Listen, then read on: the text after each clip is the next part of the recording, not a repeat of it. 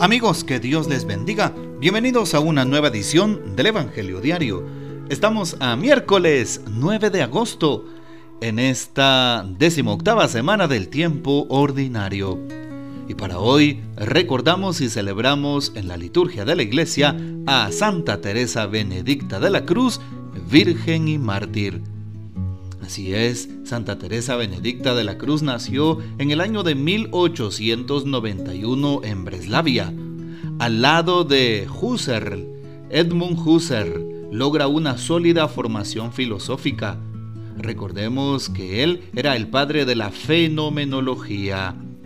Gracias a la lectura de la vida de Santa Teresa de Ávila, inicia su conversión al catolicismo. Es eh, por nombre llamada por nombre de pila Edith Stein. En realidad, Santa Teresa Benedicta es el nombre que toma con su consagración. El 14 de octubre de 1933 decide entrar al Carmelo de, de Colonia. Los conflictos eh, xenofóbicos la obligan a trasladarse al monasterio de Ech en Holanda. Es arrestada y enviada al campo de concentración en Auschwitz Muere en la cámara de gas en el año de 1942, dando testimonio de su fe en Cristo Jesús nuestro Señor. Pidamos pues la poderosa intercesión de Santa Teresa Benedicta de la Cruz, o más conocida como Santa Edith Stein. Para hoy tomamos el texto bíblico del Evangelio según San Mateo capítulo 15, versículos 21 al 28. En aquel tiempo Jesús se retiró a la comarca de, Tiro y Sidón. Entonces una mujer cananea le salió al encuentro y se puso a gritar, Señor, hijo de David, ten compasión de mí. Mi hija está terriblemente atormentada por un demonio. Jesús no le contestó una sola palabra, pero los discípulos se acercaron y le rogaban, Atiéndela porque viene gritando detrás de nosotros. Él le contestó, yo no he sido enviado sino a las ovejas descarriadas de la casa de Israel. Ella se acercó entonces a Jesús y postrada ante él le dijo, Señor, ayúdame. Él le respondió, no está bien quitarles el pan a los hijos para echárselo a los perritos.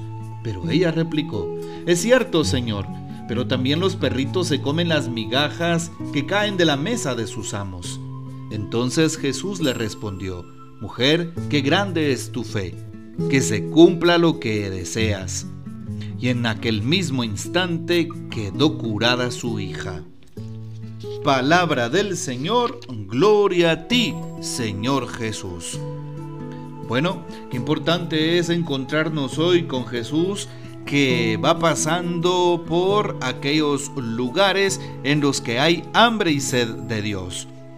Lo mismo nos pasa en este tiempo, en el año 2023. ¿Cuánta gente tiene hambre y sed de Cristo, incluyéndonos a nosotros? Las ganas de escuchar la palabra, las ganas de ser orientados, las ganas de dejar el pecado y llenarnos solo de la gracia de Dios, las ganas de, de resolver las cosas. Y eso hacía Jesús en su tiempo con su gente se retira a la comarca de Tiro y Sidón, que son pues dos eh, mm, ciudades que están relativamente cerca y justo se encuentran en el lado noroccidente ¿sí? del, eh, del imperio. Ah, y son, eh, son dos ciudades costeras. Así es, que están a la orilla del mar. Por lo tanto, son cosmopolitas y hay, al igual que en Corinto, hay eh, pues una vida a veces desordenada y hay mucha eh, eh, afluencia de personas de otras ciudades.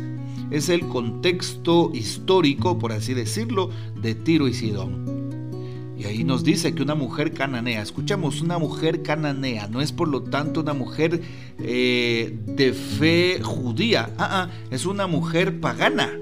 Así es, por eso encontramos en ese contexto de Tiro y Sidón a personas de muchos lugares, con muchas creencias.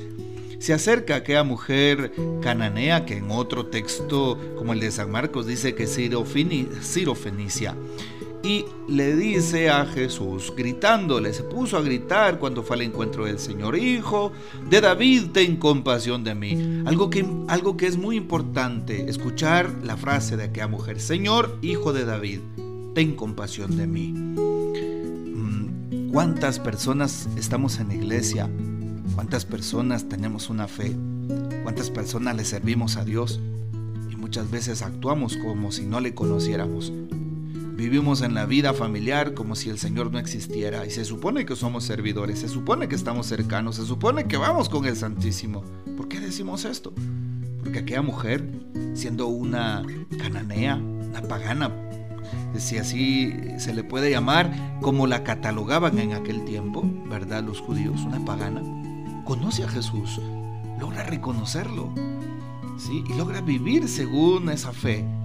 Y muchas veces nosotros que se supone que conocemos al Señor o que estamos cerca, vivimos una vida contraria a nuestra fe. Aquella mujer lo logra reconocer y dice, Señor, hijo de David, ¿cómo logra saber eso? Solamente un judío aquella persona versada en las escrituras sabía que Jesús era hijo de David, venía de su descendencia. Además, David nace en Belén y también Jesús nace en Belén. Nos damos cuenta de esa comparación en la genealogía que presenta San Mateo al inicio de su texto bíblico, capítulo 1.1. Nos da ahí 14 generaciones y eh, dentro de esas genealogías de Jesús se encuentra el rey David. Continuamos con la reflexión y dice, mi hija está terriblemente atormentada por un demonio. Jesús no le contesta, pero los discípulos se aproximan y le dice, atiéndela. Pero no porque quisieran, no porque les agradara, no porque, porque le dicen a Jesús o quisieran decirle al maestro, mira, porque pobrecita esta mujer, ayúdala, ten compasión. No, porque viene gritando detrás de nosotros. Es decir, es muy incómoda. No nos gusta su, su actitud. Atiéndela, por favor. Vean ustedes lo que hacen los apóstoles. ¿Cuántas veces nosotros no actuaríamos así con algún hermano que tiene una necesidad? No lo, no lo atendemos realmente por amor y misericordia, sino para que deje de molestar. ¿Será que esa es mi actitud con los, con los demás? Si es así, deberíamos de cuestionarnos realmente si somos auténticos cristianos. Se acerca entonces a Jesús y postrada le dice, Señor, ayúdame. ¿Y qué le contesta Jesús a este diálogo tan fuerte? No está bien quitarles el pan a los hijos para echárselo a los perritos. Como quien dice, es decir, me estás pidiendo una ayuda, me estás pidiendo un milagro, me estás pidiendo un signo, pero yo he sido enviado a las ovejas del pueblo de Israel, he sido enviado a los hijos de Dios. Y ella le replica lo siguiente, pero también los perritos se comen las migas que caen de la mesa. Y aquí Jesús reconoce algo muy importante. Mujer, qué grande es tu fe. Solamente aquella persona que reconoce el poder de Dios, aquella persona que, que se humilla delante de Dios, aquella persona que es humilde y sencilla delante de Dios, aquella persona que no le interesan los puestos de este mundo, que no le interesan las críticas de este mundo, que no le interesan lo que digan, sino le interesa cumplir la voluntad. ¿Sí? Y entonces esa persona gozará del favor de Dios. Y por eso qué hermosa la frase, la respuesta que aquella mujer le da a Jesús. También los perritos comen de la mesa de sus amos. Mujer, qué grande es tu fe, vete que se cumpla lo que has creído. Y en aquel instante su hija quedó curada, dice la palabra de Dios. El Señor sigue haciendo signos. El Señor sigue sigue respondiendo, pero a la fe que nosotros tengamos como aquella mujer. ¿Qué dice sobre el Evangelio de hoy el Papa Francisco los hijos y los perritos titula esta reflexión.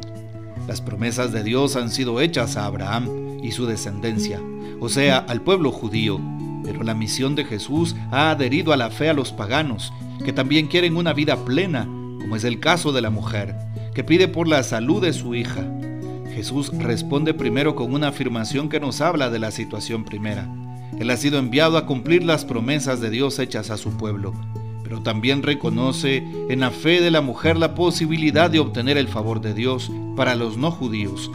Haberle concedido la curación de su hija es la apertura del poder misericordioso de Dios para todos. Es la forma como el evangelista nos dice que la misión de los judíos, la de ser el terreno fértil para el, surgimiento del reino, ha sido fructífera. Ha crecido un árbol frondoso, la iglesia, que da sombra a todos los pueblos. ¿Sí? Ya el Papa lo decía en la Jornada Mundial por la Juventud que acaba de finalizar este domingo con la misa de envío allá en Lisboa, en Portugal. Decía, la iglesia es para todos, está abierta a todos, sin excepción alguna, y así es. Y hoy nos lo confirma justamente el Papa en esta reflexión que nos da. Bueno, pues tratemos de abrir los brazos que Dios ha abierto en primer lugar a nosotros, abrámoslos para el prójimo y para el necesitado, viviendo desde el amor, desde el perdón, desde la misericordia, desde la caridad. Que el Señor nos bendiga, que María Santísima nos guarde y que gocemos de la fiel custodia de San José. Y la bendición de Dios Todopoderoso, Padre, Hijo y Espíritu Santo, descienda sobre ustedes y permanezca para siempre. Amén. Comparte este audio y hasta mañana.